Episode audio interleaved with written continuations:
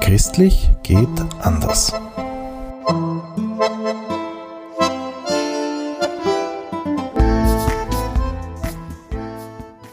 Herzlich willkommen. Heute gibt es kein Gespräch mit mir und einem Gast, sondern wir hören die Aufzeichnung einer Veranstaltung, auch wieder eines Gespräches. Und zwar hat es äh, Christoph Konrad geführt mit Maria Katharina Moser und Helmut Schüller in Wien im Otto-Mauer-Zentrum des Forums Zeit und Glaubes des Katholischen Akademikerverbandes der Erzdiözese Wien. Ich darf Sie äh, ganz herzlich begrüßen und mit Ihnen die beiden Gesprächspartnerinnen dieses Abends, Maria Katharina Moser, die noch immer neue Direktorin der Diakonie und Pfarrer Helmut Schüller, der auch hier also gewissermaßen ein früheres Pendant die Erfahrungen aus der Caritas mitbringt und aus seinen vielfältigen anderen Aktivitäten heute. Das heißt, wir haben bei beiden sowohl einen aktuellen auch sehr rezenten Blick auf das Gemeindeleben. Beide, Maria bis vor kurzem, sind als äh, Seelsorger in Gemeinden auch tätig gewesen, die, die sehr stark im, im Bereich der Flüchtlingsunterstützung tätig sind, sei es durch äh, die direkte Aufnahme von Flüchtlingen in der Gemeinde oder sei es auch wie im Fall von Maria Moser äh, durch sehr äh, durch die Arbeit mit äh, Flüchtlingen, die zum Christentum übertreten. Ich möchte kurz ein paar äh, Punkte zum Ablauf dieses Abends sagen. Wir werden jetzt hier am Podium für ungefähr eine, eine Stunde, etwas mehr als eine Stunde zu zwei großen Themenbereichen sprechen, nämlich zuerst äh, wollen wir uns das wirklich so im, im konkreten und im gemeindlichen Bereich anschauen und dann zu grundsätzlichen Fragen kommen. Also auch, was, was steht hinter diesen Entwicklungen und was sind auch die Argumente, die hier vorgebracht werden oder die Argumente, mit denen Menschen hier einander äh, begegnen oder muss auch sagen, begegnen können. Also wer, wer, wer beherrscht diese Diskussionen? Wer kann das? Und, und in dem Sinn möchten wir dann danach auch äh, Ihnen die Möglichkeit geben, sich an der Diskussion, am Gespräch zu beteiligen. Wir werden da wieder zwei äh, Runden machen. Das heißt, dass Sie, wenn Sie sich zu Wort melden wollen, auch zu jeweils einem dieser Themenblöcke sprechen können. Und ich schicke es auch jetzt schon vorweg. Ich werde, weil sehr viele Leute hier sind, die Redezeit in der Diskussion beschränken, damit das jetzt feststeht, weil mir ging es zuletzt mal bei einer Diskussion in diesem Rahmen so, dass ich sehr darüber beschimpft wurde, dass ich den Menschen die Redezeit nehme. Daher möchte ich das gleich am, am Anfang klarstellen. Hans Schelkshorn hat äh, es schon gesagt, Flucht und Migration sind äh, ganz zentrale und hochaktuelle Themen als Themen der politischen Kommunikation und des politischen Diskurses die wir voneinander auch unterscheiden sollten, weil wir in der politischen Kommunikation, in dem Auftreten von Politikern, in dem, was sie als Themen setzen, dass es ein beherrschendes Thema haben, was noch nicht unbedingt heißt, dass auch immer ein Diskurs darüber geführt wird, dass eine Diskussion geführt wird, die auch unter Umständen zu Lösungen führt. Daher bleibt, bleiben sie als Problem aktuell und weil auch eben vielfach lösungsorientierte Ansätze, wenn es um die Verfahrensdauer geht, wenn es um Bildungs- und Arbeitsmöglichkeiten geht, fehlen. Sie bleiben aber auch brisant, das merken wir auch sehr stark im kirchlichen Zusammenhang, weil sie gesamtgesellschaftliche Fragen nach Gerechtigkeit, nach sozialem Zusammenhalt, nach Armut und auch nach Lebensperspektiven Einzelner und ihrer Veränderung, nicht nur was jetzt die Flüchtlinge betrifft, sondern was wir jetzt in ganz Österreich sehen, sichtbar machen und in einem größeren Kontext stehen. Denn es gibt ja nicht nur die Flucht nach Österreich, es ist ja auch ein Thema, über das recht wenig gesprochen wird, zum Beispiel die Frage der Landflucht, die dann irgendwie immer so kommt mit dem Thema Stadt-Land unterschieden. Die Kirchenleitungen sind in diesen Diskussionen zu einer maßgeblichen Stimme geworden. Und Kirchenleitungen auch deshalb, weil wir hier ein sehr starkes ökumenisches Engagement äh, beobachten können und jetzt nicht jetzt irgendwo so, so ein großer Unterschied auch zu sehen wäre zwischen den Kirchen und in dem, was sie vertreten. Angesichts der hohen Zustimmungsraten zur Regierungspolitik, aber auch angesichts der Erfahrungen, die viele von uns in Gemeinden, in Vereinen, in anderen Zusammenhängen machen, müssen wir aber davon ausgehen, dass auch viele Christinnen und Christen den gegenwärtigen Kurs in der Flucht- und Migrationspolitik mittragen, Härte, Ablehnung, äh, woanders lösen. Es ist zu viel als Stichworte. Das schafft Spannungen und es wirft Widersprüche und viele Fragen auf. Ich möchte daher gleich jetzt in die, in die Diskussion hier einsteigen und fragen, was tun Kirchen, Christinnen und Christen hier jetzt ganz konkret? Wie, wie gesagt, Kirchen und ihre Werke, die Caritas vor allen Dingen gerade aktuell, die Diakonie, die ist ein bisschen so unter der Wahrnehmungsschwelle in vielen dieser Debatten. Ist traditionell so. Ja, sind eine maßgebliche Stimme in den politischen Debatten über Flucht und Migration. Aber es wird dabei immer gefragt, wie viel Rückhalt hat dieses Engagement bei den Mitgliedern? Ist das nur jetzt eine, eine Gruppe oben, die, die halt meint, es besser zu wissen? Wie viel Rückhalt hat es in den Gemeinden und was geschieht vor allen Dingen dort vor Ort und wer engagiert sich? Ich möchte jetzt als erstes, weil Sie, Herr Schüler, ja gewissermaßen der aktive Pfarrer hier noch sind, und Sie diese Frage richten. Was, was passiert dort? Wie viel Rückhalt hat auch das, was wir von den Kirchenleitungen sehen, in den Gemeinden? Was wird dort gelebt? Na, kurz nur zur Schilderung. Ich bin Pfarrer in Niederösterreich, in Probstdorf, das ist der Name der Pfarre. Die Pfarre selber besteht aus, aus vier Ortschaften und wir haben uns damals äh, im Spätsommer 2015 auf den Aufruf der Caritas hin gemeldet. Der, der Aufruf galt vor allem äh, der Bitte um das Namhaftmachen von Grundstücken für die Errichtung von Quartieren. Und wir haben uns dann gemeldet, weil wir einen großen Pfarrgarten haben, der gleich an das, an das Pfarrhaus anschließt.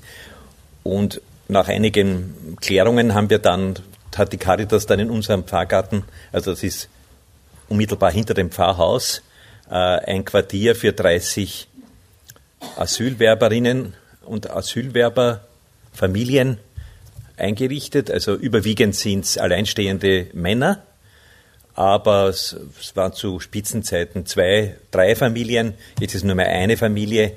Und ja, ich habe damals, wir haben damals die, uns die Frage gestellt, wie kriegt man eigentlich heraus, ob, ob, ob das einen Rückhalt in der Gemeinde hat und haben, haben äh, einen, einen klassischen Weg gewählt. Wir haben sozusagen zunächst einmal geschaut, dass wir per Gerücht relativ viel in Umlauf bringen. Das ist ja bekanntlich die geschwindeste Kommunikationsform, indem wir nach den Gottesdiensten so berichtet haben, was wir andenken, ein solches Quartier etc., dieses Umfangs, dieser Art und Weise.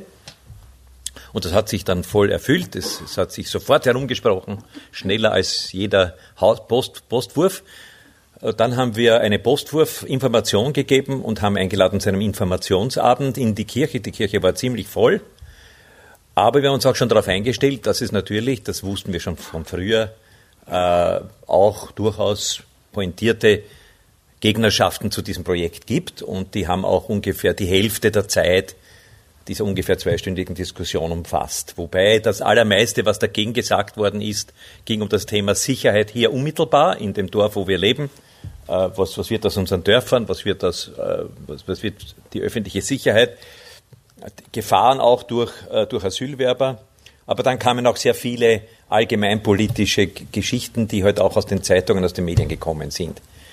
Und wir haben dann uns das angehört und nach einer Stunde, wo alle, alle Argumente schon einmal gesagt worden waren, haben wir dann gesagt, so und jetzt wollen wir überleiten zu der Frage, wer würde denn mithelfen? Und das hat dann äh, das Ganze sachlich gemacht und haben sich dann gleich einmal 50 oder 55 Leute gemeldet. Und etwas hat uns an diesem Abend überrascht. Das war nämlich eine, eine unbedachte Kleinigkeit, die aber dann unglaublich viel beigetragen hat, dass das Ganze zunächst einmal gut auf den Weg kam. Das war, wir haben gesagt, wir, wir, wir machen auch auf eine, eine sogenannte Kummernummer. Also für Propsdorfer, Propsdorferinnen, die sich bedroht fühlen, wann immer sie was beobachten im Zusammenhang mit dem Projekt, sie sollen anrufen. Das Telefon ist immer besetzt, ist zwischen den Mitgliedern des Organisationskomitees gewandert und so weiter. In eckiger Klammer gesagt, diese Kummernummer wurde in den fast drei Jahren, in denen wir jetzt schon arbeiten, ein einziges Mal betätigt und das war eine Studentin, die fragen wollte, ob sie eine Bachelorarbeit darüber schreiben kann, über das Ganze. Das heißt, den Test haben wir einmal bestanden. Es, wir konnten, also die Mitarbeiter haben sich und Mitarbeiterinnen haben sich interessanterweise ziemlich heterogen rekrutiert. Einerseits einmal erwartbar aus der Gemeinde selber, engagiertere, auch bis dahin schon engagiertere. Also ich muss dazu sagen, wir hatten in der Pfarre Probsdorf auch schon davor drei sogenannte mobile Notquartiere in den 90er Jahren, äh, wo, wo wir also, aber nur für 14 Tage, drei Wochen in der kalten Zeit, die damals noch obdachlosen Asylwerber beherbergt haben, weil es ja damals noch keine Grundversorgung und keine Bundesbetreuung für jeden gab. Also es war ein erwartbarer Teil von Engagierten aus der Gemeinde, aber was uns einerseits überrascht und dann doch wieder nicht überrascht hat, weil es wir es eigentlich ja schon im Neuen Testament lesen können, in den Evangelien. Es gibt also auch den Menschentyp, der von sich sagt, dass er mit Gemeinde, mit Kirche, mit dem Religiösen nichts zu tun hat, aber selbstverständlich ist es seine Pflicht sieht, da mitzuwirken. Also das heißt, eine ganze, eine ganze Reihe von den Leuten war uns gar nicht bekannt. Und dann ist das Projekt so gelaufen, ohne nennenswerte oder überhaupt ohne wirkliche Störungen. Äh, wir, haben, wir halten jetzt im dritten Jahr des Ganzen. Äh, es, ja. Aber natürlich muss ich sagen, äh, was nach wie vor spürbar ist, das sagen die Leute weniger mir. Jetzt muss ich dazu sagen, Sie haben meine Doppelrolle schon angesprochen. Als ich in die, als ich in die Pfarre kam, haben viele schon gefürchtet, dass jetzt ein bisschen viel Caritas kommt. Ja, weil der, der Typ hat immerhin eine Vergangenheit auf dem Gebiet. Also das heißt, ich rechne schon damit, und da bin ich realistisch genug, dass, dass ich zu äh, relativ spät erst äh, mit, mit Unzufriedenheit äh, behelligt werde. Aber ich habe so die Leute, die, also was ich, unsere Kaufleute, unsere Wirte, die mir sozusagen verlässlich den Rumor des Volkes berichten. Und da weiß ich natürlich realistischerweise, dass, sagen wir, wird sagen, gut ein Drittel doch ziemlich gegen das ist, was wir da tun. Das würde ich jetzt einmal, ist eine sehr, sehr gewagte Schätzung, aber und ja, und der Disput darüber wird uns hier am Abend noch beschäftigen. Jetzt. Ja, also jetzt kommen wir dann noch zurück. Ich würde jetzt, äh, Maria, dich einmal um so eine erste Einschätzung vielleicht auch noch aus Simmering mhm. aber auch aus dem, was du jetzt in deiner Tätigkeit beobachtest, was du mitbekommst. Also Simmering äh, ist bekanntermaßen ein Wiener Flächenbezirk. Äh, wenn man da die evangelische Gemeinde anschaut, die ist sehr klein. Also 2000 Mitglieder sind irgendwie für den Riesen an der 100.000 äh, Personenmarke schrammenden, Bewohnerinnenmarke schrammenden Bezirk relativ wenig. Also von daher ist die evangelische ähm, Gemeinde schon einmal äh, ein kleines Minderheitending äh, in einem großen Simmering. Und dann gibt es natürlich immer die Gemeindeteile, die zur Kerngemeinde gehören und sehr aktiv am Gemeindeleben teilnehmen. Das äh, ist dann auch nur ein gewisser Teil von den 2000 und die anderen, die halt Gemeindemitglieder sind, vielleicht einmal für Kasualien kommen äh, oder Ostern, Weihnachten. Also das muss man, glaube ich, einmal sehen, dass dann irgendwie die Gemeindeerfahrungen äh, sich äh, auf eine relativ kleine Kerngemeinde beziehen. In meiner Kerngemeinde, also ich bin da immer noch Gemeindemitglied, in meiner Kerngemeinde ist es so, dass das große Thema bei uns ähm, Menschen mit Fluchthintergrund, die schon Asyl haben oder noch nicht Asyl haben äh, und die Christen werden wollten oder geworden sind, äh, das große Thema ist. Also das sind relativ viele Leute und da ist es mir immer ganz wichtig und ich glaube der ganzen Gemeinde wichtig zu sagen, da geht es nicht um Unterstützung, sondern da geht es um Zugehörigkeit. Das ist ein Thema, das haben viele evangelische Gemeinden. Äh, ich habe im Rahmen meiner früheren äh, Tätigkeit am Institut für öffentliche Theologie und Ethik der Diakonie auch eine kleine Umfrage in unseren evangelischen Pfarrgemeinden äh, begleitet. Ähm, wir haben ungefähr, also knapp 200 äh, oder gut 203, um ganz genau zu sein, evangelische Gemeinden in Österreich. Und auf diese Online-Umfrage haben sich 126 Gemeinden zurückgemeldet. Das ist grandios viel ähm, für überhaupt evangelische Verhältnisse, wo sowieso jede Gemeinde irgendwie grundsätzlich einmal das tut, was sie äh, tut und irgendwie es immer dauert, bis man Post von der Kirchenleitung anschaut. Ähm, 76 äh, Gemeinden haben angegeben, dass die Frage äh, Gemeindemitglieder, die auch konvertieren zum Christentum und Asylhintergrund haben, ein großes Thema für sie ist. Also das ist wirklich eine Frage, die in der, die evangelische Kirche sehr bewegt und in diesem in diesem Themenbereich, wo es wie gesagt finde ich um Zugehörigkeit geht. Natürlich unterstützt man dann auch, wenn irgendwo Hilfe gebraucht wird, äh, aber es geht um Fragen von Zugehörigkeit, geht von Fragen von Integration, von Teil Teilhabe am Gemeindeleben äh, nach unseren letzten Wahlgängen irgendwie auch auf die, auf die, Fra die Frage, also kandidieren ähm, Asylberechtigte oder Asylwerber dann auch, also waren dann hauptsächlich Leute, die schon asylberechtigt sind, sonst kandidiert man auch nicht unbedingt für ein Amt. Äh, und also es gibt sozusagen in den Presbyterien, äh, in meiner Gemeinde, aber auch in anderen Gemeinden und in Gemeindevertretungen ähm, auch gewählte Mitglieder, Vertreter, Vertreterinnen mit Fluchthintergrund, was ich finde schon, was für die, für die Akzeptanz aussagt. Also ich kann es von meiner Gemeinde äh, aus der Erinnerung vom Stimmen auszählen auch sagen, das waren nicht die mit den wenigen Stimmen. Ähm, also ich glaube, das sagt, das, das sagt was aus, dass das ein, ein, ein Thema ist, das wichtig ist. Das sehen wir dann auch. Also wir haben dann einen Studientag durchgeführt für alle Gemeinden, äh, die das Thema bewegt ähm, die Taufkurse anbieten. Ähm, der war super besucht. Also ich glaube, es war einer der erfolgreichsten Studientage von der, von der Teilnahme der Gemeinden her in den letzten Jahren. Also das ist ein, ein, ein Thema, von dem äh, ich und viele andere auch glauben, das eint.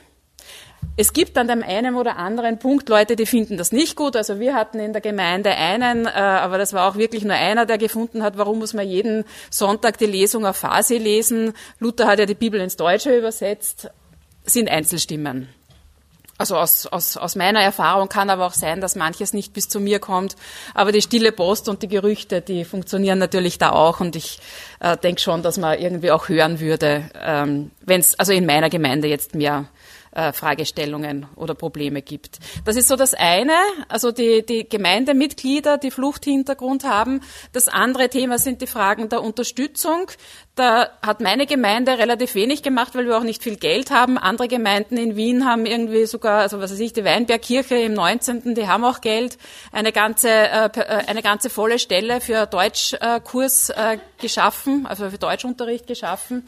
Äh, das ist, das ist dann sehr unterschiedlich. Äh, das machen zum Teil die Gemeinden und zum Teil sind das Ehrenamtliche, die einzelne ähm, Familien oder Geflüchtete persönlich betreuen äh, oder sie machen das über ehrenamtliches Engagement in der Diakonie.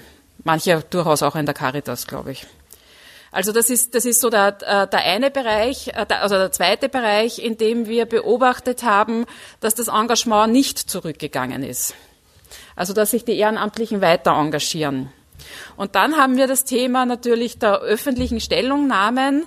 Äh, da muss man für die evangelische Situation in Rechnung stellen, dass sich da und schon vor 2015 die Synode immer wieder auch äußert. Die Synode ist ein gewähltes Gremium und die, die presbyterial-synodale Struktur in der evangelischen Kirche ist so, dass zuerst einmal irgendwie die Gemeinden äh, wählen, wer sind unsere Vertreter äh, auf der Superintendenzial, also sozusagen auf der diözesanen Ebene. Dann wählen die diözesanen Ebene, wer sind unsere Vertreter auf der landeskirchlichen, also auf der österreichweiten Ebene in der Synode.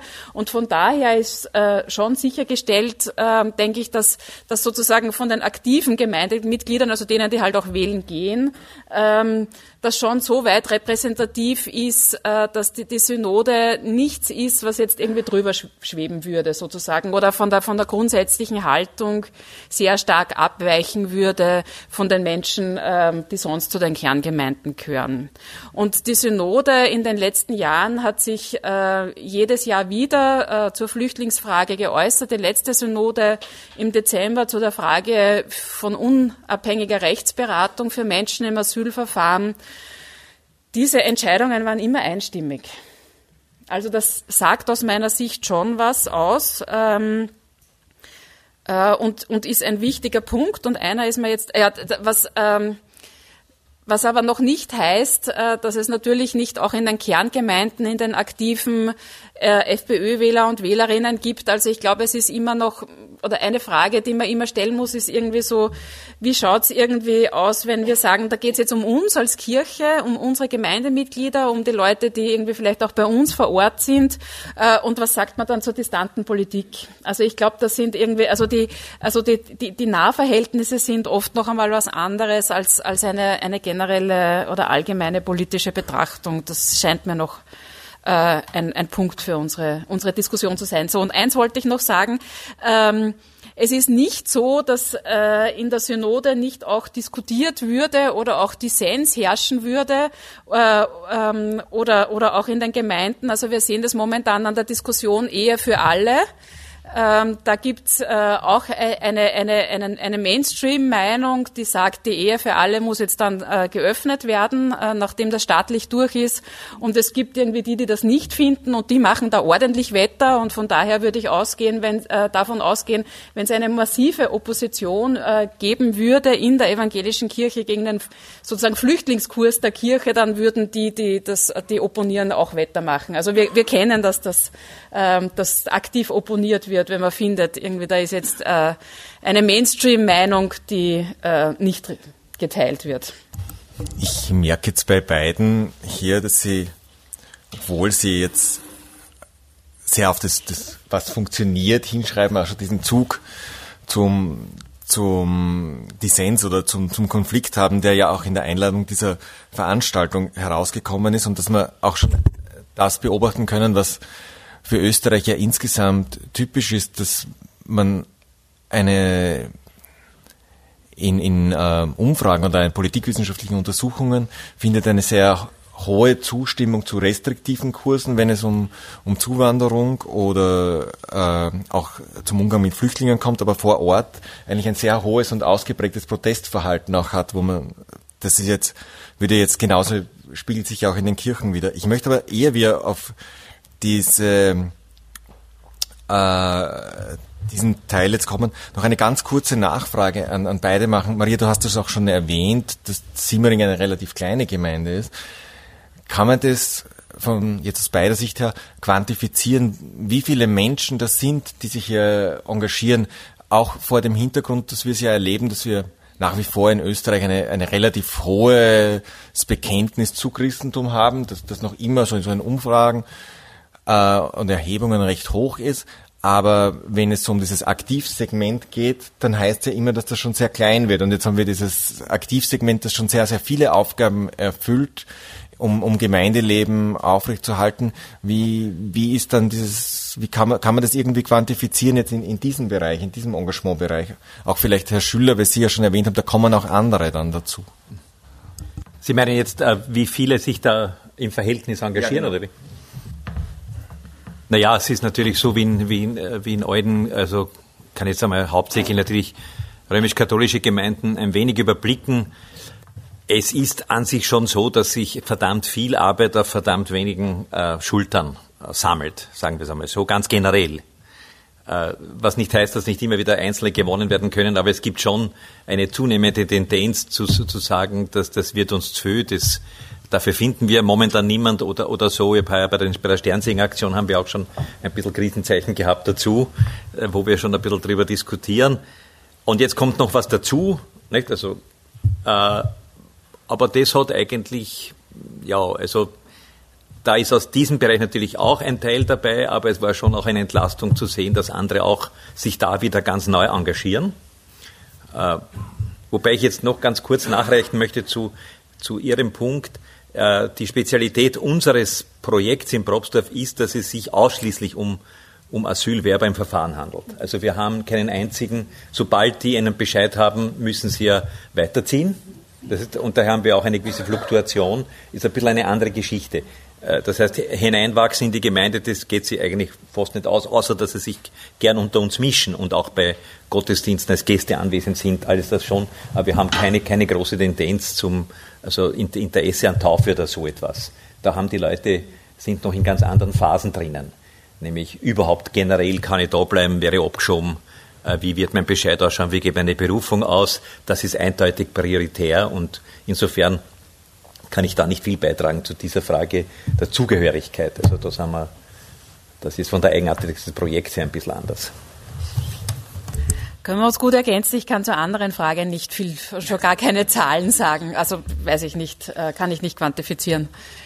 Also wenn man von ungefähr, darf ich ein Rechenbeispiel versuchen, wenn man sagt, äh, es, es gibt einen sogenannten Kirchenbesuch, das ist immer dieses, dieses schöne Wort, äh, praktizierende Katholiken, gegen das habe ich immer polemisiert, weil ich eigentlich dafür bin, dass man das nüchtern so definiert, eine bestimmte Anzahl von Menschen ist zu einem bestimmten Zeitpunkt physisch in einer Kirche anwesend. Ja?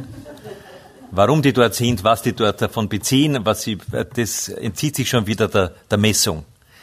Also von denen, die, sagen wir mal, relativ regelmäßig physisch anwesend sind und natürlich auch schon immer wieder sehr deutlich zeigen, dass sie auch innerlich anwesend sind, aber es ist, schätze ich, so etwa 14, also 11, 12, 13 Prozent der Getauften des Pfarrgebietes. Und jetzt rechne ich noch einmal runter. Von denen sind noch einmal, sage ich, äh, wir haben es einmal zusammenzählt, so an die 100, 110, 100, 130 Leute sind in irgendeiner Form dauerhaft engagiert in irgendeinem Projekt und im Projekt also Haus Romero, die Caritas hat unser Haus Haus Romero genannt, was glaube ich eine, eine große Ehre ist. Also im, im Haus Romero sind etwa so, anfangs waren es viel mehr, aber dann haben sich die Sprachkurse auch nach Wien zu den Volks Volkshochschulen verlagert. Jetzt ist der Sprachkursanteil sehr stark zurückgegangen. Sagen wir, sind es noch so ungefähr 30 Leute oder sowas, die in Summe Fahrtendienst machen, Sachspenden organisieren, Konversationsstunden anbieten, äh, Arbeit, also Freizeit und Beschäftigung irgendwas anregen. Wobei dazu sagen muss, die machen, die, die, unsere Gäste machen uns eigentlich diesbezüglich immer weniger Arbeit, weil sie langsam durch ihre lange Anwesenheit schon sowas wie Hausparteien sind bei uns. Also das ist jetzt nicht mehr so, dass, dass die darauf warten, dass wir sie bespaßen oder, oder sonst was.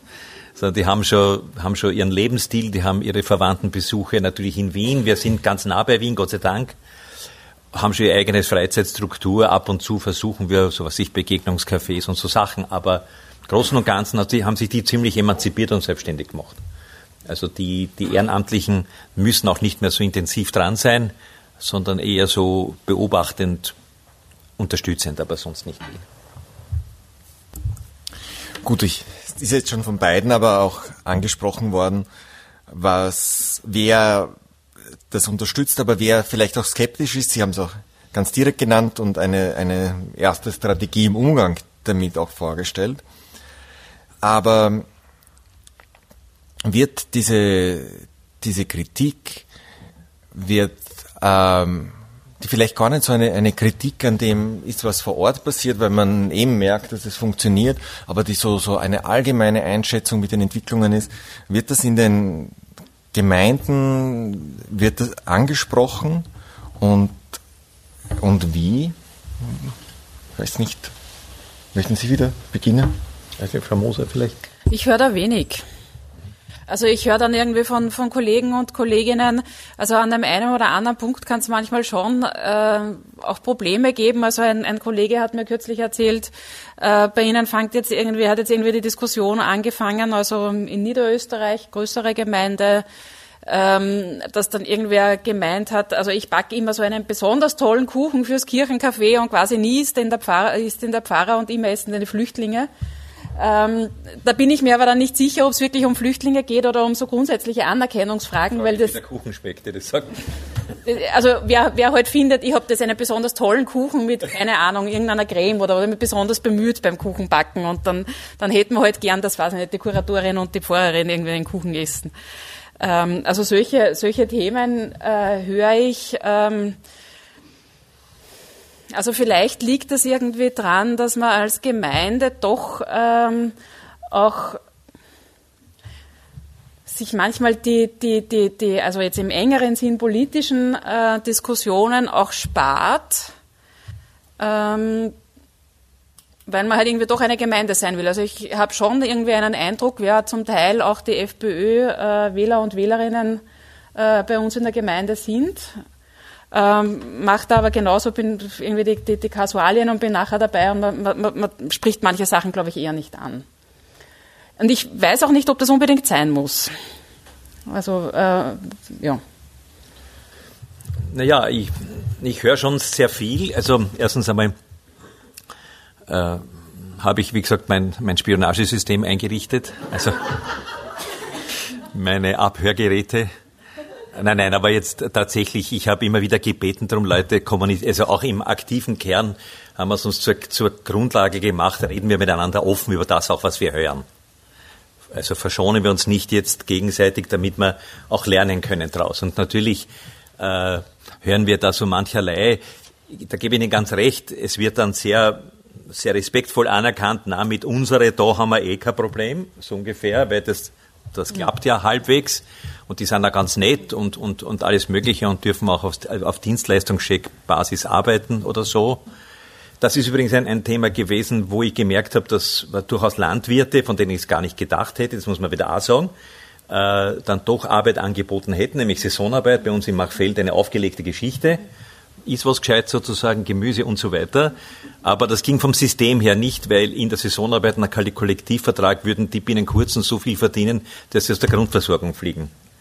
Und das geht dann einfach nicht. Und, und daher können die dieses scheinbare Angebot nicht annehmen. Aber natürlich, so, so weit in die, in die größere Politik hineingeht, so äh, würde ich fast sagen, so die mildeste Form der Skepsis ist eher die zu sagen, ja, ja, es soll schon was geschehen an Ort und Stelle und solange wir es irgendwie packen, ist auch gut. Aber insgesamt, insgesamt sympathisiert man schon stärker mit der These, jetzt einmal bremsen. Ja, also jetzt einmal, äh, also sagen wir starke Sympathie für den Kurs der jetzigen Bundesregierung äh, schon, schon relativ früh beginnt. Aus, wird sehr rationell, sehr rational vorgetragen und so weiter und so fort. Aber ich muss noch was dazu sagen. Seit einigen Jahren beobachte ich schon auch, dass sozusagen die Option für die Armen als allgemeines Kirchenthema und Gemeindethema und zwar auch schon vor der Ankunft vieler geflüchteter Menschen bei uns schon auch angefangen hat, Diskussionsstoff zu werden. Ja. Äh, das reicht übrigens sehr weit zurück, das hören die Österreicher gar nicht gern, aber ich weiß es aus, aus der Caritas-Tradition, weil jetzt oft so gesagt wird, die aus den anderen Kulturen und die äh, aus den anderen Kontinenten. Wir haben in der Caritas die Erfahrung gemacht, dass noch ganze Landstriche des Landes bei Caritas-Sammlungen ziemlich auslassen, wenn man der Caritas heute noch übel nimmt, dass sie den Heimatvertriebenen von 1945 geholfen haben. Ja, das sage ich mit konstanter Bosheit bei fast allen Veranstaltungen, weil das ein bisschen am Selbstbild der Österreicher kratzt. Wir wären die, die ohne dies alle die, die unsere Sprache sprechen. Und die ganz ehrlichen Heimatvertriebenen, die damals angekommen sind, erzählen mir schon auch, was das für ein harter Weg war in die Mitte unserer Gesellschaft, ja. Und wie lang sie als solche gegolten haben, denen Edi Caritas alles, alles zahlt hat und so weiter und so fort. Also gibt es viele. also das, äh, wir haben nämlich auch einige, ja. äh, weil in Simmering war, waren in den 50er, Anfang der 50er Jahre großes äh, Flüchtlingslager äh, und äh, na, äh, Donauschwaben. Donauschwaben, ja. Äh, und äh, die waren ja oft evangelisch. Mhm. Ähm, und also die, die, die älteren Damen in der Gemeinde erzählen heute noch, und da gibt es schon sehr klare Parallelen zu heute, äh, sie hätten zum Beispiel gern was lernen wollen, also eine Lehre machen. Das war damals nicht vorgesehen. Für die, also Sie bezeichnen Sie selber, also die ich kenne, eher als Flüchtlinge.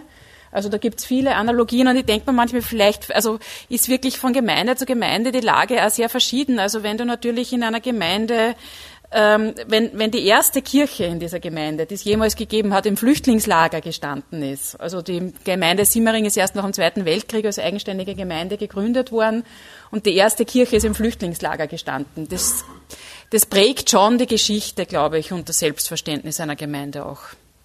Aber zum, ich habe damit gemeint auch durchaus sozialpolitische Themen, die gar nichts mit Geflüchteten zu tun haben. Doch würde ich schätzen, und aus, da spreche ich jetzt ein bisschen aus meiner Caritas-Zeit, so ab Ende der 80er Jahre angefangen haben, dis mehr diskutiert zu werden. Sagen wir es einmal so. Sozialhilfe, äh, EZA sowieso, etc. etc. Also das alles hat schon eine, eine längere Vorgeschichte und die Frage, welche Version von, Christ, von Christentum bevorzugen wir, spitzt sich jetzt, glaube ich, anhand dieser geflüchteten Debatte eher ein bisschen zu, kommt praktisch jetzt richtig auf den Punkt, aber ich glaube, mit dem Einsetzen der Wachstumskrise, die ja so ungefähr in die 80er Jahre verlegt wird, die 1980er Jahre, habe ich das schon auch in der in der Caritas-Arbeit gespürt, dass Dinge, die bis dahin praktisch undiskutiert waren, schon auch in den Debatten, in den Podiumsdiskussionen und so weiter. Und in der, in der Gemeinde, weil Sie da gefragt haben, da gibt's diesen Disput auch schon. Also am Stammtisch, wenn ich mich da hinsetze und, und, und versuche da zu, zu debattieren oder ad hoc, einfach weil ein Thema auftaucht bei verschiedenen Zusammenkünften, da merke ich schon, so eine sichere Sache ist das auch unter den Katholiken nicht. Da gibt es schon sehr viel Sympathie auch für andere Modelle von Staat, für sozusagen weniger, weniger Sozialstaat äh, und vor allem auch, und das ist ja wohl eines, eines der Grundelemente dieser ganzen Diskussion, ist der sogenannte Leistungsbegriff, an dem sich ja die Frage endgültig entzündet. Also die schnelle Einschätzung derer, die nichts, die, die zu wenig haben oder Hilfe brauchen, als die, die wahrscheinlich auch zu wenig leistungsbereit sind oder wie wir es jetzt hören, die in der Früh ungern aufstehen, also die Wiener vor allem. Äh, also dieses ständige, ständige äh, und, und, und so dieses auch, auch, auch, auch bei Katholiken und Katholiken oft sehr schmerzlich abwesende äh, Distanz zu sich selbst und das kritische Verhältnis zum eigenen Glück und zum eigenen Lebensgelingen. Das ist schon ein Thema, mit dem ich, mit dem ich mich mit meiner Gemeinde seit Jahrzehnten jetzt schon auseinandersetzen muss, weil es immer wieder von neuem buchstabiert werden muss. Nämlich diese Frage, wer, wer verdient Hilfe, wer, wer verdient Unterstützung. Also da bin ich jetzt von der jetzigen Diskussion gar nicht so überrascht. Allerdings überrascht bin ich, wie schnell jetzt so fast beschleunigte Themen an die Oberfläche kommen. Aber sie waren nicht abwesend. Aber wie weit wie weit wird das auch offen angesprochen? Es ist ja jetzt eine Sache, ob ich's am Stammtisch äußere, ob das mal so ja irgendwo in einem Gespräch kommt, aber wird das auch zum Thema im, im Zusammenhang in der Gemeinde, weil sonst kann ich sagen, ja gut, Kirchen gehen gehört halt ein bisschen dazu und das ist schon ganz wichtig und die Kirchen muss schon schön sein im Ort. Ja, rund aber, um, aber rund wie wird um Predigten, ja rund um Aktivitäten. Zum Beispiel ein, ein Auslöser solcher Debatten ist immer wieder die Caritas-Sammlungen. Da beginnt dann sozusagen so ein Rumoren rundherum. Und dann auch eine Debatte am Kirchenplatz oder, also da hat man dann schon, oder wenn ich es wenn gezielt oder, oder Wortgottesdienst oder Gottesdienstleiter, die das Thema bewusst hineinrollen und ins, ins Gespräch bringen vom Gottesdienst her dann ist es vielleicht sogar, das ist vielleicht nicht ungünstig, weil dann eben auch die, die offene Einladung zur Auseinandersetzung damit mitgeliefert wird. Und nicht nur gewartet wird, ob man irgendwo was hört oder so. Und finden Sie jetzt in Ihrer Pfarre oder kennen Sie Beispiele aus anderen äh, Pfarren, wo man das dann auch, sage ich mal, wirklich in einer Form aufgreift, dass man sagt, man, man würde das jetzt auch ausdiskutieren. Weil sowas ist mir noch kaum wo untergekommen. Ja, also bei, bei Bildungsveranstaltungen, wie wir es dann nennen, da ist ja die Chance, äh, einfach einzuladen, äh, Menschen, die, die heute halt einfach aus bestimmten Segmenten berichten können. Äh, also da, kann, da hat man die Chance, in der sogenannten Bildungsarbeit eben auch Diskussionsforen zu machen, die dann aber interessanterweise wieder oft von von denen oft nicht besucht werden, die die größten Probleme damit haben. Also die, äh, es gibt dann sozusagen eine, eine, einen überwiegenden Teil derer, die die sich eher sozusagen dem, dem etwas engagierteren sozialpolitischen Thema zugehörig fühlen. Und, aber es kommen schon und dann kann es auch ordentlich krachen, ja, das gibt's. Maria, du hast jetzt gemeint, solche Erlebnisse würdest du weniger haben oder Eindrücke, aber wenn jetzt, wenn du das jetzt so hörst oder vielleicht auch den Bildungsbereich mit einbezieht, Würdest du da ähnliches Beobachtungen für die evangelische Kirche machen? Ich glaube, das ist zu spezifisch und das, das, da sind die Gemeinden so unterschiedlich, um das jetzt so allgemein sagen zu können. Und es ist immer die Frage, was, was sozusagen landet dann wirklich irgendwie bei der Pfarrerin und was, also, aber so, dass, dass das jetzt irgendwie äh, explizite Gemeindeforen oder Diskussionen gäbe, um politische Fragen auszudiskutieren, äh, würde jetzt eigentlich keine Gemeinde wissen, die das so macht. Und wie gesagt, ich bin mir auch nicht sicher, ähm, ob das notwendig ist, dass sie, dass, dass, dass, dass Gemeinden Sachen, also was heißt ausdiskutieren, mhm. dass man dann zu einem, zu einem Ergebnis kommt, dass man das jetzt irgendwie eh alle gleich sieht. Das Nein, nicht sein, ne? Eher ja. gemeint, dass es wirklich darüber gesprochen ja. wird. Also strukturiert meinst ja. du? Kann ich jetzt nicht sagen, wie das in anderen Gemeinden ist. Aber machen Sie, das ist etwas vielleicht, das, das mir äh, auffällt, dass sich Konflikte schon auch verlagern, dass man sagt, okay, so wie wir das jetzt auch gehört haben, in der Gemeinde geht's eh einigermaßen oder da wollen wir jetzt auch nicht zu viel anstoßen, aber man geht halt dann woanders hin. Also es gibt dann vielleicht so politische Diskussionen, es gibt die Sachen, die, die man im Internet macht, es gibt, äh, ich, ich sehe das äh, oder erlebe das auch durchaus so im Bereich der, der katholischen Verbände und ihren Vereinsstrukturen, wo, wo sie dann ganz andere Formen auch der, der Auseinandersetzung äh, finden, wo Kritik viel lauter geäußert wird, vielleicht auch wieder, wenn man es im Vertrauten dann ist, um ähm, äh, wo man sagt, ja, da, da kann man jetzt einmal so richtiger draufhauen. Ich weiß nicht, wie weit Sie das beobachten und wie weit man sich da die Frage stellt, was macht das eigentlich mit der Kirche? Also ich habe noch vergessen, ein, ein, ein, ein Symptom zu sagen, das mir in letzter Zeit in meiner Gemeinde ein paar Mal begegnet ist, dass Engagiertere, also namentlich auch im im Haus Romero oder rund das Haus Romero Engagierte mir erzählen, dass sie deswegen schon einige Freunde verloren haben. So glatt kam das raus. Also in dem Sinne, dass verloren jetzt im, im Sinn, dass, dass, dass, dass sie das nicht mehr backen, wie ihre Freunde über ihr, darüber reden, dass sie sich da engagieren und dann sagen, dann, dann geht auch Freundschaft in dem Sinn wie bisher nicht mehr. Also das ist mir, das ist mir schon hängen geblieben. Also dass dann Leute auch dafür und muss ich sagen, da war ich auch berührt davon, dass Leute auch in ihrem Engagement so weit gehen, diese, diese, diese Klarheit aufzubringen und zu sagen, dann, ich werde jetzt nicht unserer Freundschaft wegen dort aufhören, sondern dann musst du dich entscheiden, ob du mit mir kannst. Nicht? Die Verlagerung, ja, da, da kann ich jetzt wieder weniger sagen, weil äh, da müsste ich jetzt ver, ver, verfolgen, was, was die Probstdorfer Katholiken in den Standards-Posting möglicherweise aufführen. Da sind sie noch dazu anonym, wer sich wo wie wie äußert es, da kann ich wieder nur hochrechnen und hochschätzen. Wahrscheinlich wird es auch solche geben, die sich dort dann Luft machen und das sich dann in diese, in diese, in diese schwer handhabbare Ebene verlagert. Was das mit den Kirchen macht, also insgesamt bin ich ja gespannt, wie das, wie das jetzt weitergeht. Bis jetzt kann, muss man sagen, in Österreich ist die Kirche, die meine, die, also die römisch-katholische Kirche und die Bischofskonferenz hält irgendwie, sage ich einmal, Kurs in diesen, in, also Kurs in meinem Sinn, sage ich jetzt einmal ganz subjektiv, äh, vielleicht nicht in den Augen aller. Wie es weitergeht, wenn Druck größer werden sollte, momentan ist es nicht absehbar, außer politisch halt von der Propaganda her, aber es, mir, erzählt, wie, mir wird von Ungarn erzählt, dass es dort schon, schon sehr viel härter zur Sache geht. Und dass dort Kirchenleitungen schon so unter Spannung sind, also jedenfalls die, die Leitung meiner Kirche, dass, dass man dort auch schon von einer Gespaltenheit reden kann oder muss. Äh, da geht es dann auch schon um Gunstentzug durch, den, durch die politisch Herrschenden, da geht es um, um quasi um Förderungsentzug. da sind dann schon sehr handfeste Dinge im Spiel und, und da werden dann schon Interessen berührt.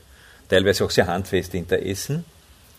Und jetzt kommt auch noch dazu, dass äh, vielleicht mit Kirchen oder mit Kirchenmenschen das auch etwas macht, wenn sich, wenn sich die Propaganda, die da entgegenkommt, den Namen gibt Rettung des, des Christentums. Mhm. Denn dann sind so quasi Bischöfe ein bisschen in der Zwicken, denn das ist ja an sich eine ihrer Kernaufgaben, das Christentum zu retten.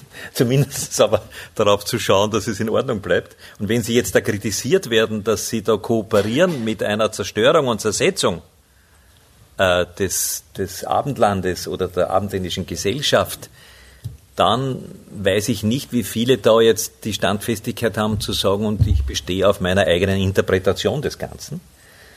Also was, ich kann es noch nicht ganz beobachten, in Österreich geht es noch halbwegs mit der, mit der Generallinie, glaube ich, aber es wird ja auch ein bisschen davon abhängen, wie sich die Kirchenbasis und die Umfragen entwickeln. Die Umfragen sind ja ein neues Instrument. Also ich glaube, ich würde was anderes noch gerne einbringen, wo ich glaube, das was macht was mit Gemeinden und Gemeindemitglieder. Äh, das betrifft jetzt wieder mehr äh, die äh, Asylwerber mit negativen Bescheiden, äh, die auch getauft sind oder Taufwerber sind. Was wirklich was macht mit den Gemeinden, das sind die Abschiebungen. Äh, und das sind die negativen Asylbescheide. Das macht emotional ganz viel äh, mit denen, die die Leute enger begleiten oder auch mit der Kerngemeinde. Man sieht sich jeden Sonntag im Gottesdienst und fragt jeden Sonntag. Und da weiß ich aus meiner Gemeinde, das fragen auch die, von denen ich mir ziemlich sicher bin, dass die FPÖ wählen. Also hat der und der jetzt immer noch äh, irgendwie keine zweite, äh, keine, keinen, keinen Termin in der zweiten Instanz ähm, in, in der evangelischen Kirche, ich sage das immer ein bisschen zurückhaltend, weil das kein großes Thema für die Öffentlichkeit ist, wird dann in dem Zusammenhang äh, auch die Frage nach Kirchenasyl diskutiert. Ähm, das ist klar, das ist eine Entscheidung der Gemeinde. Also jede Gemeinde muss für sich entscheiden, ob sie das gewähren will. Gibt auch Gemeinden, die das schon gemacht haben.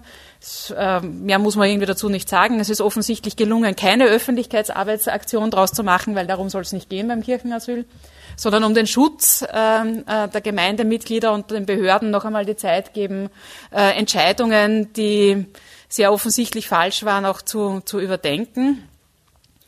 Ähm, also ich äh, so, soweit ich das auch aus Gesprächen und Besuchen in anderen Gemeinden kenne, ist das ein Thema, das Gemeinden äh, und Gemeindemitglieder wahnsinnig bewegt und wahnsinnig viel macht.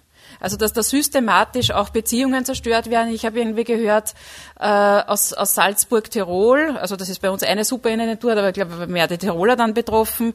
Ähm, und also da gab es einen ökumenischen Studientag, das haben auch die Katholiken erzählt, äh, dass sie beobachten, dass sehr systematisch äh, Leute immer wieder in andere Grundversorgungsquartiere übersiedelt werden ähm, die, die Beobachtung und die Formulierung war da dezidiert, weil es darum geht, Beziehungen zu brechen.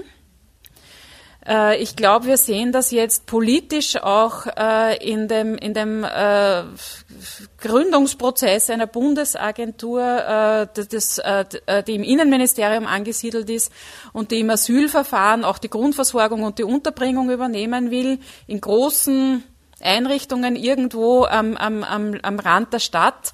Und ich glaube, das ist wirklich ein Thema, das Gemeinden bewegt und auch wirklich bewegen, also jenseits allgemeiner politischer äh, Fragen noch einmal mehr bewegen sollte, auch weil es da ganz konkret um die Frage geht, geht das überhaupt noch Leute zu unterstützen, geht das überhaupt noch Beziehungen aufzubauen, äh, wie wird das verhindert, äh, Integration, also wie wird äh, Integration auch systematisch, politisch verhindert. Äh, das halte ich äh, für ein Thema, das die Gemeinden, die ich, die ich kenne, ähm, sehr bewegt.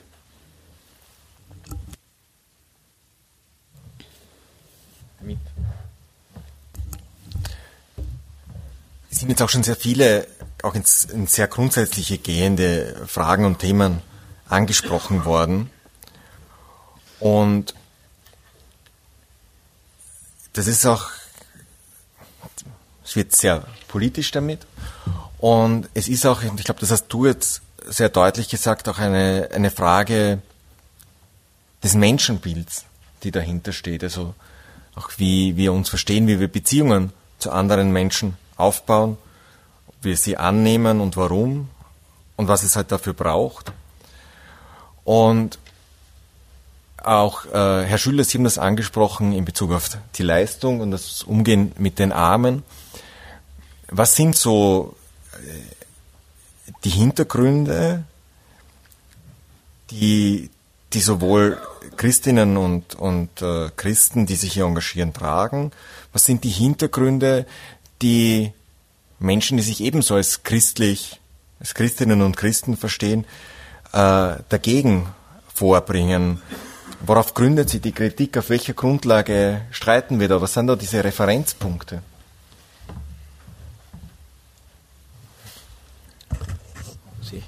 Also äh, evangelisch muss man immer sagen, der Referenzpunkt ist klar äh, ein biblischer.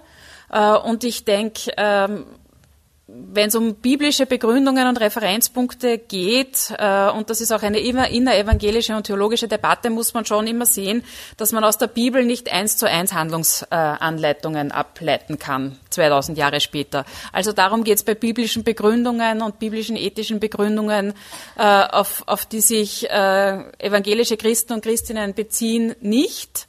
Äh, aber Prinzipien oder sehr allgemeine äh, Grundsätze lassen sich biblisch gut ableiten. Die Bibel ist zum Teil eine narrative Ethik äh, der Fluchterfahrungen. Also es gibt einfach wahnsinnig viele Fluchtgeschichten und alle möglichen irgendwie Typen von Flucht, also, da, also von, von, von der Wirtschaftsflucht, weil es eine Hungersnot gibt, nach Ägypten angefangen ähm, über die, die Flucht dann, äh, also als politische Verfolgung äh, fast erzählt, äh, im Matthäusevangelium die, die Flucht äh, nach Ägypten äh, vor dem Kindermord in Jerusalem. Also einerseits dieser, dieser narrative biblische Zugang äh, und dann ganz stark das, was wir als Ethik aus Erinnerung bezeichnen können. Ähm, also die Aufforderung im Alten Testament in Zusammenhang mit vielen Geboten, aber eben auch mit den Geboten, den Fremdling aufzunehmen und äh, gut zu behandeln. Denk daran, du warst selbst fremd, du warst selbst fremd in Ägypten. Und ähm, also das Narrative, die Fluchtgeschichten, ähm, also diese Ethik aus Erinnerung, denk daran, du warst selbst fremd. Äh, und ähm, als, als drittes würde ich vielleicht noch nennen wollen die goldene Regel, also die Aufforderungen, äh, andere so zu behandeln, wie auch selbst man behandelt werden möchte. Das wären, glaube ich, so die, die, die, die wesentlichen Quellen, die evangelische äh, Ethik hat sozusagen keine ausgearbeitete Soziallehre mit irgendwelchen Vorrangsregeln oder so, auf die man sich oder, oder Prinzipien, auf die man sich da beziehen könnte. Das ist ein biblisches Fundament, äh, aber auch sozusagen in der, in der gebührenden Allgemeinheit äh, und jetzt nicht im Sinne einer konkreten Handlungsanweisung. Aber ich denke schon, was was trägt. Und wenn ich was Persönliches vielleicht ähm, kann ich auch was Persönliches erzählen, was ich mir vorstellen könnte, dass vielleicht andere auch trägt. Äh, Sie kennen sicher die, die große Rede vom Weltgericht in Matthäus 25, wo Jesus sagt, was ihr den geringsten meiner Brüder und Schwestern getan habt, das habt ihr mir getan. Und ich persönlich habe irgendwie 2015 ähm, eine sehr interessante Erfahrung gemacht, wie die große Bewegung, wie viele Menschen nach Österreich gekommen sind, losgegangen ist, war ich auf Urlaub. Dann habe ich die Bilder im Fernsehen gesehen und habe das ziemlich schlimm gefunden. Noch dazu irgendwie auf Urlaub, also irgendwie auch so weit weg und, und äh, irgendwie gemerkt, dass irgendwie so, so Bilder irgendwie, äh, äh, also großes Elend vermitteln können und große Verzweiflung vermitteln können und die muss man irgendwie auch verarbeiten.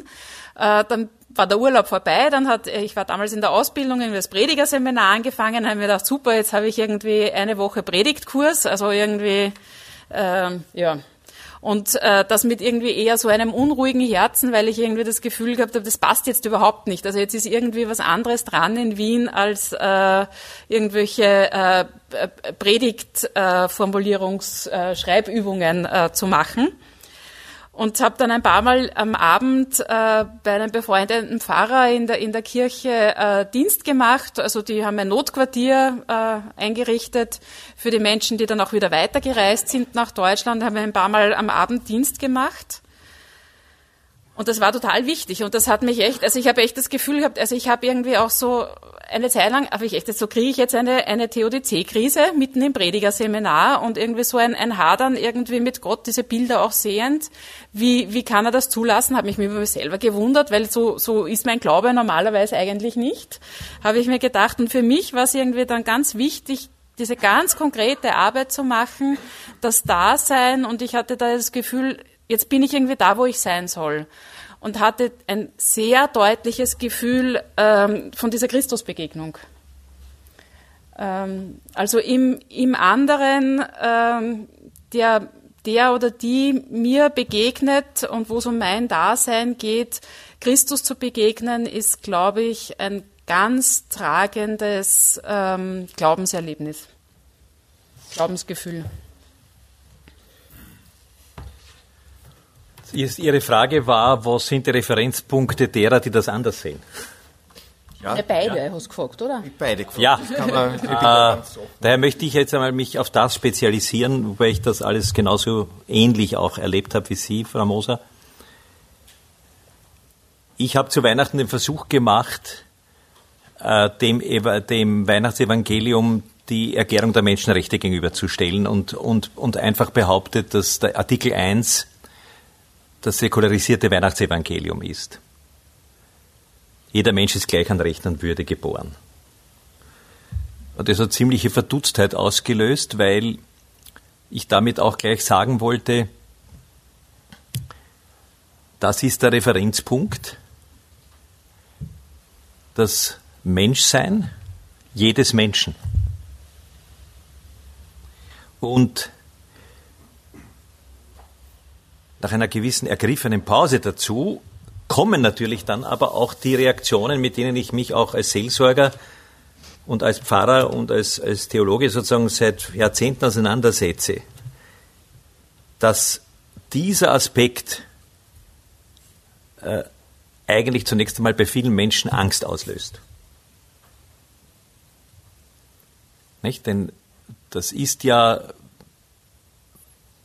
die universale Geltung der Menschenrechte gibt zunächst einmal keine Möglichkeit her, irgendeine Stufung vorzunehmen, irgendeine Begrenzung auszu, also zum Ausdruck zu bringen. Und das macht natürlich zunächst einmal eher Angst. Und weil es eben voraussetzt, so ist mein, mein Gedanke, dass ich das aushalte, dass ein anderer in seinem Menschsein genauso viel gilt wie ich wiedergespiegelt eben auch in diesem Hauptgebot, du sollst, den Herrn, du sollst den, deinen Nächsten lieben wie, wie dich selbst. Und da plötzlich dann Fragen aufspringen, die jetzt die Menschen oft selber gar nicht so ganz in der Hand haben, ist mein Eindruck. Da geht es jetzt dann nicht mehr um die rationale Ebene, sondern da geht es um die Frage, was wird dann aus mir? Wo bleibe ich?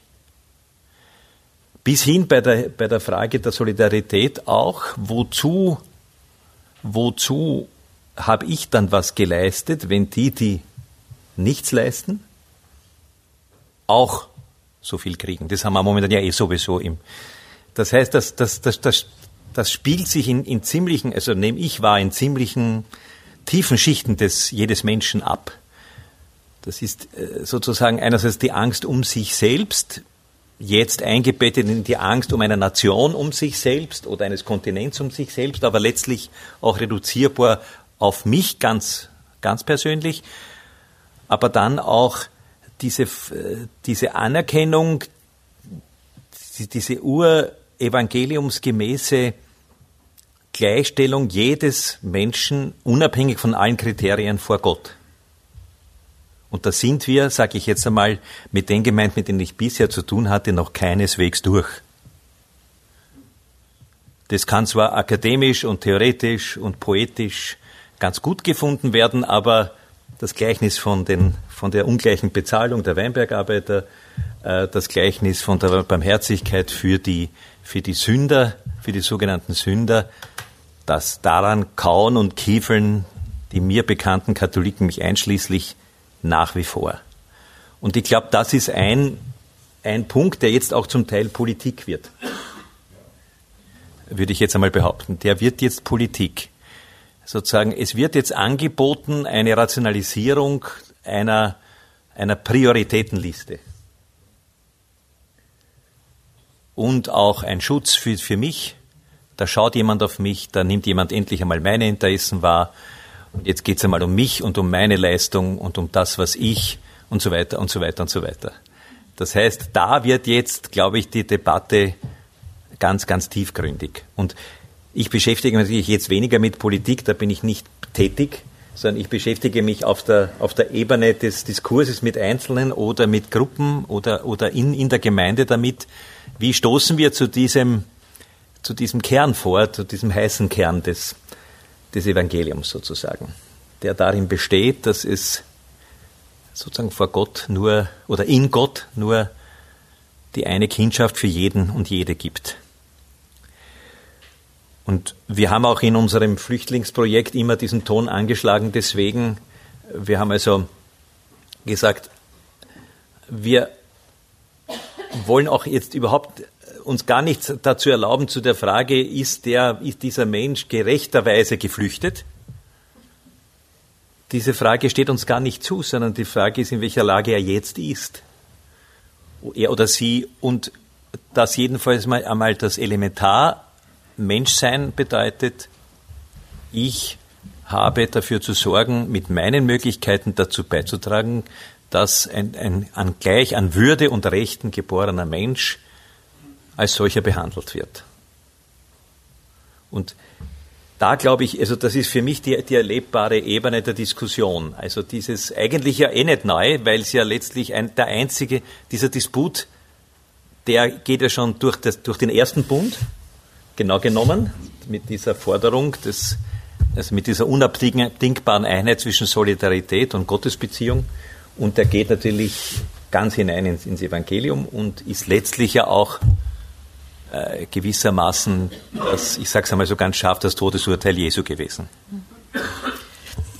Vielleicht noch einen Satz. Sie haben nämlich jetzt auch gar nicht so viel irgendwie gegen, äh, über die gegnerischen sozusagen Argumente geredet. Also eines, das kann ich glaube ich schon skizzieren, äh, evangelischerseits äh, wird dann äh, gerne gesagt äh, oder unter Umständen gesagt, mit der Bibel kann man keinen Staat machen.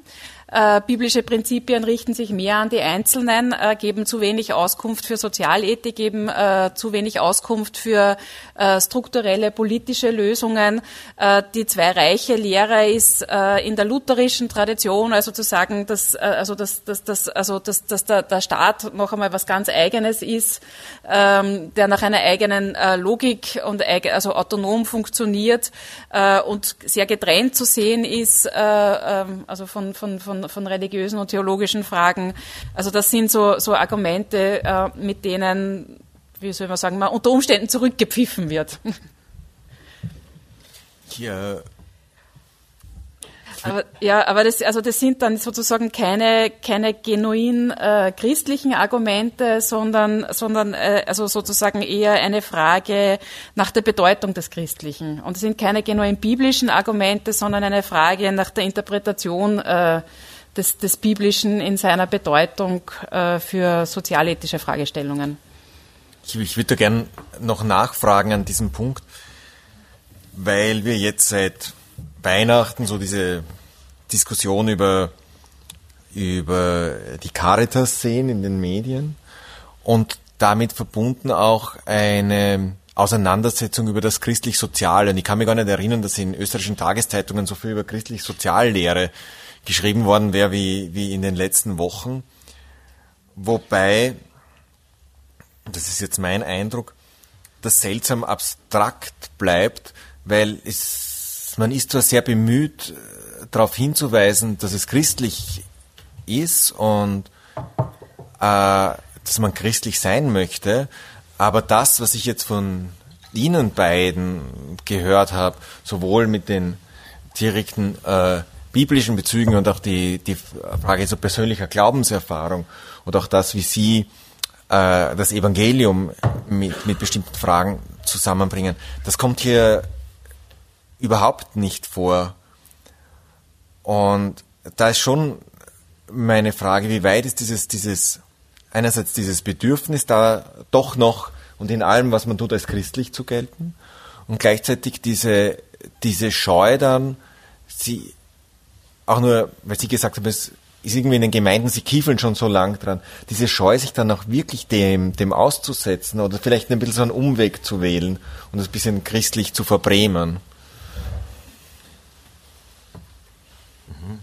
Ich glaube, ich habe die Frage nicht verstanden.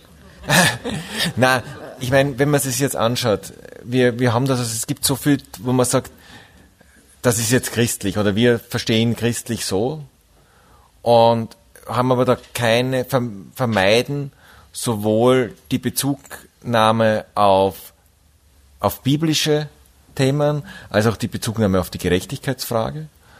Und sind aber auf der anderen Seite, äh, also, dass man den Eindruck hat, dem, was hier jetzt als, als diese, diese christliche Herausforderung oder Herangehensweise geschildert wurde und auch diese großen Fragen, dem möchte man sich dann lieber doch nicht aussetzen und so allgemein christlich bleiben. Was äh, also das, das habe ich auch beobachtet, ja. Also das, also biblische Bezugnahme gibt's keine, die kann es auch nicht geben. Das hat man ja sehr deutlich im Kommentar oder im Interview von Herrn Blümel und einem Kommentar von Herrn Kohl gelesen, die dann sagen, äh, die katholische Soziallehre, muss man sagen, es gibt keine evangelische Soziallehre, das ist nicht katholische Soziallehre, ist ja mehr eine Philosophie. Also so, so sagen sie es ja dann auch. Ja, wobei die, die, beiden Herren das sich noch näher anschauen sollten.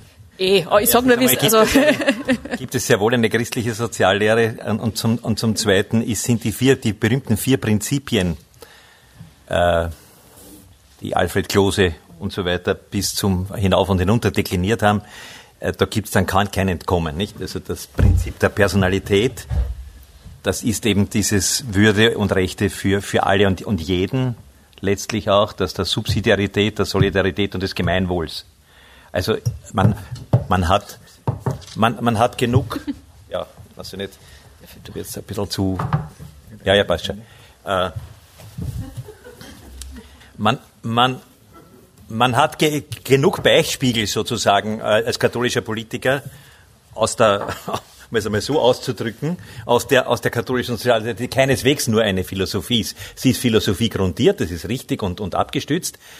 Aber in ihren Kernen leitet sie sich ja genau aus diesem Grundauftrag heraus und, und ist eben ein Versuch einer, einer Umsetzung.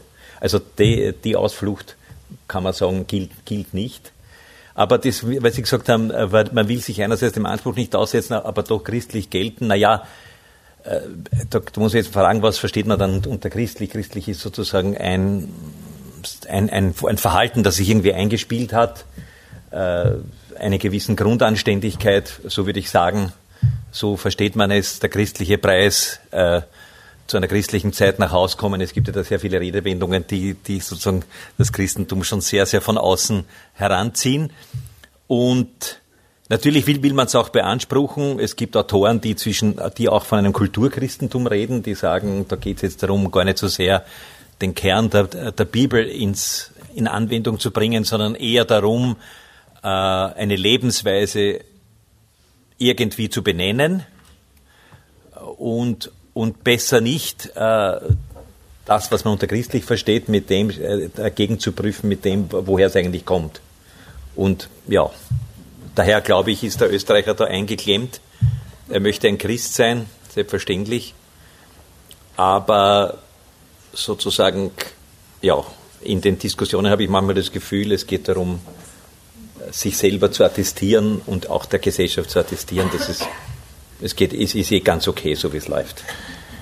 Aber kann da auch zu oberflächlich urteilen, das weiß ich nicht. Sie beide sind jetzt sicher Personen, die, die das alles sehr gut ausdrücken können und wie wir jetzt auch gesehen haben, mit sehr konkreten Beispielen, aber auch mit sehr grundsätzlichen Bezügen äh, argumentieren können. Aber Sie, Herr Schüller, haben ja auch schon angesprochen, dass Sie nicht wissen, wie, wie das dann ist, wenn es, wenn es weiter unter Druck gerät und, und wie man damit umgeht. Und jetzt wollte ich so eine Schlussfrage hier äh, am Podium stellen, bevor wir dann auch zu einem Gespräch mit Ihnen übergehen. Wie, wie kann man auf diese Herausforderungen da auch reagieren als Kirchen? Was kann man so als Ressourcen zur Verfügung stellen? Was braucht es vielleicht? Und ich möchte nur ein ganz kurzes Beispiel, das mir jetzt noch eingefallen ist, weil Sie mit der allgemeinen Erklärung der Menschenrechte äh, auch mit diesem Beispiel gekommen sind. Ich unterrichte sowohl Verfassungsrecht als auch Politikwissenschaft. Und ich stelle immer wieder fest, äh, je nachdem, wie weit ich aus mir herausgehe, das hängt von den Studentengruppen ab. Aber dass es besonders interessant ist für viele, wenn man auch mit biblischen Beispielen kommt, weil die kennen sie überhaupt nicht. Und äh, wenn man merkt, wie sehr es dort, also gerade bei den Juristen, wie sehr es dort um Recht geht. Und auch um diese Rechtsansprüche, die da sind. Wenn man gleichzeitig in einem, in einem kirchlichen Kontext auf Recht zu sprechen kommt oder manchmal lädt mir Freunde ein zu ihren theologischen Lehrveranstaltungen, um irgendwie vom, vom Recht her zu kommen, dann habe ich dort ein ganz erstaunte Gesichter sitzen, wie man denn mit so einem Thema jetzt daherkommen kann, weil wir sind doch von etwas ganz anderem bewegt. Und das ist eigentlich so für mich dann nämlich so ein bisschen so ein Beispiel, wo ich sehr wohl aus diesem Kirchlichen heraus eigentlich eine Chance wäre, also aus dem Biblischen, auf was aufmerksam zu machen, aber wo dann auch, selbst im, so im, im kirchlichen Bereich, oft so dieses Grundverständnis auch oder dieses Grundwissen für vieles fehlt und was dann auch äh, Schwäche wird, wenn es um, politisch herausgefordert wird, weil man dann nicht reagieren kann. Also was braucht es da oder was, was sollte man da Ihrer deiner Meinung nach? Also bei der Rechtsdistanz bin ich mir jetzt äh, zumindest einmal, muss ich, man muss ja immer schauen, genau sein, über welchen Teil der Kirche man redet, für die. Synode nicht sicher. Also die Synodenstellungnahmen haben über weite Strecken äh, stark menschenrechtlich und fast stärker menschenrechtlich als biblisch argumentiert. Die letzte Synodenstellung, äh, Stellungnahme zur unabhängigen Rechtsberatung für Menschen im Asylverfahren hat überhaupt nur mehr mit Rechtsstaatlichkeit argumentiert. Also von daher äh, würde ich diesen Befund äh, jetzt einmal für die Evangel evangelische Kirche zumindest auf dieser, auf, auf, auf, auf, dieser Ebene, der, der, der Leitungsebene der Synode, und das sind ja doch fast 80 Leute, also es ist jetzt nicht ganz ein kleiner Kreis, äh, nicht unbedingt teilen. Ähm, was äh, für die evangelische Tradition immer ganz was Wichtiges ist, ist Bildung und ist Argumentieren. Äh, und äh, wir haben da, also äh, Kirche und Diakonie gemeinsam ein Institut gegründet für öffentliche Theologie und Ethik der Diakonie und machen so Argumentarien und haben da auch eins zum Thema Flucht und Asyl gemacht, weil wir gesagt haben, also man setzt schon voraus, dass man sich hinsetzt und die, wie viele Seiten sind ich glaube, elf Seiten liest äh, und versucht es irgendwie zu verstehen. Ähm, aber ich denke schon so Argumentationshilfen, äh, die nur mal äh, eine größere Abstraktionsebene wie dieses Papier einnehmen, ähm, helfen schon, argumentationsfit zu werden und selber das einmal für sich irgendwie auch durchzudenken, hinzusetzen und dann auch miteinander ins Gespräch darüber zu kommen. Ähm, also das, denke ich, wäre äh, noch gut ausbaufähig. Also wirklich ja die, die, die ähm, Diskussionsforen, wo es stärker ums Argumentieren geht. Und ich habe ein paar Hefte äh, mitgebracht, also Sie können sich nachher gerne eins nehmen. Also dieser Spannung zwischen, sagen wir jetzt mal, Liebe und Recht oder Liebesauftrag und Recht, fallen mir nur ein paar markante Dinge mal ein. Zunächst einmal äh, ein, ein, sehr schöner Satz des, des Zweiten Vatikanischen Konzils. Es darf nicht als Liebesgabe gegeben werden, was als, als, gerecht, was, was als Gerechtigkeit äh, geschuldet ist. Das heißt, oder auch äh, Papst Benedikt XVI. in seiner Enzyklika über die Caritas oder über die Liebe gesagt, äh, Gerechtigkeit ist die politische Seite der Liebe. Das heißt, Gerechtigkeit ist gewissermaßen das Minimum, das auf jeden Fall geschehen muss. Und daher sehe ich da gar keine Pole, sondern ich sehe eher so quasi einmal die Feststellung eines, eines, eines Fundaments. Liebe setzt Gerechtigkeit voraus und ist keinesfalls das, was man ein, kann keinesfalls ein Ersatz für, für, für Gerechtigkeit sein. Also Liebe kann kein Ersatz für die Gerechtigkeit sein. Zu den ganz praktischen Dingen, weil Sie die Argumentatorien sagen, ich glaube auch, dass man äh, dazu führen muss, dass Menschen argumentationsfähig werden, auch die, die in den Gemeinden leben. Das, äh, das hat mit Information zu tun, das hat mit Übung zu tun. Es hat von katholischer Seite jetzt einmal so ein Bildungsangebot gegeben, gegeben, äh, die Auseinandersetzung mit den gängigsten Stammtischparolen. Da konnte man Referenten in die Pfarren holen, die quasi fast übungsmäßig mit den Mitgliedern äh, diskutiert haben, wie gehst du mit bestimmten Dingen, die dir begegnen, um. Denn auch auf das kommt es an. Viele sagen, ja, ich, ich weiß das eh, aber ich, ich, ich weiß nie, was ich sagen soll. Das ist so der, der Grundreflex. daher schweige ich lieber.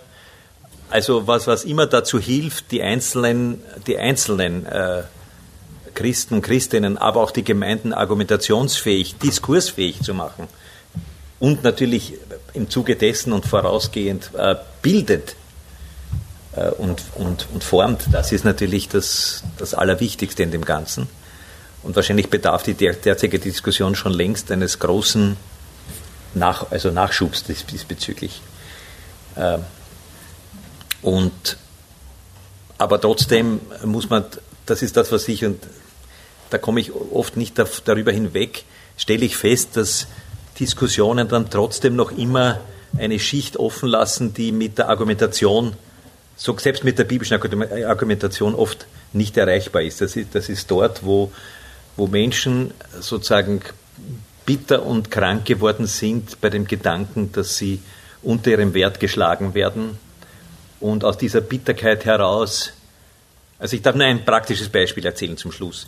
Äh, wir hatten vor einigen Jahren, als, es, als der Wahlkampf 1999 war das, in Wien ganz besonders scharf lief und äh, Thomas Prinzhorn damals auf dem Stephansplatz eine berühmt-berüchtigte Rede gehalten hat, die damals sehr erschüttert hat in, in, ihrer, in ihrer Härte und Brutalität gegenüber bestimmten Menschengruppen, hat sich so eine Organisation, eine Initiative gegründet, die hat sich genannt Land der Menschen, reden wir darüber. Und die Aktionsform war eigentlich die Straßendebatte etwas, was uns abging.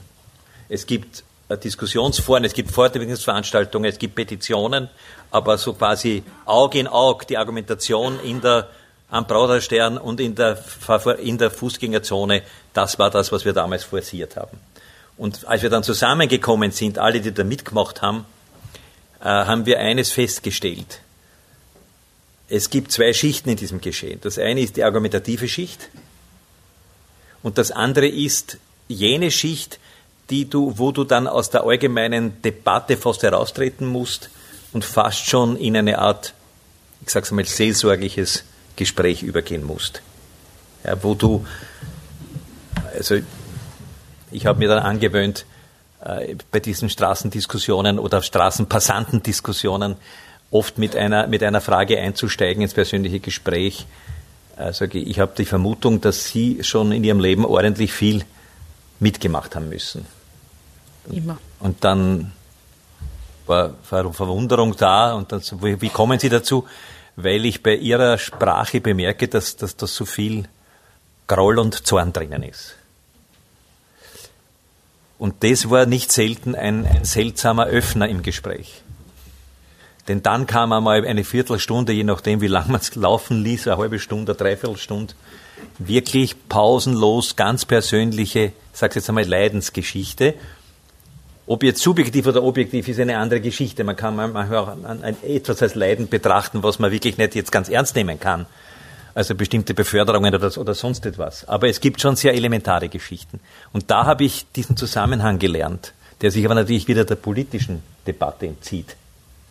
Denn das spielt sich dann in, in anderen Schichten ab. Und wenn aber das nicht irgendwo abgeholt wird, dann wird die Wahlurne, sage ich jetzt einmal, zum Spucknapf, ja, statt zum Zettelkasten. Denn dann entsorge ich meinen, meinen Grant dort hinein. Und das ist natürlich für die Demokratie dann ganz verquer. Wie soll man dann mit solchen Ergebnissen umgehen? Und insofern möchte ich da äh, deshalb auch sagen, wo ich nicht weiß, wie das geht. Ich habe dann immer da scherzhaft davon gesprochen, dass wir wahrscheinlich in Österreich eine unzählige Unzahl von großen Ohrwascheln irgendwo aufstellen müssen, symbolisch gesprochen, in die einmal hineingesagt werden kann, was, was denn da alles an Groll da ist und an unglaublicher Bitterkeit und an Zorn. Und bevor du das nicht bearbeitest, kommst du mit deinen, es sind eh nicht so viele Flüchtlinge und das sind doch eh und so weiter, einfach nicht durch. Und da kannst 40-seitige Argumentatorien ja. drucken. Und das ist das Kreuz an der Geschichte.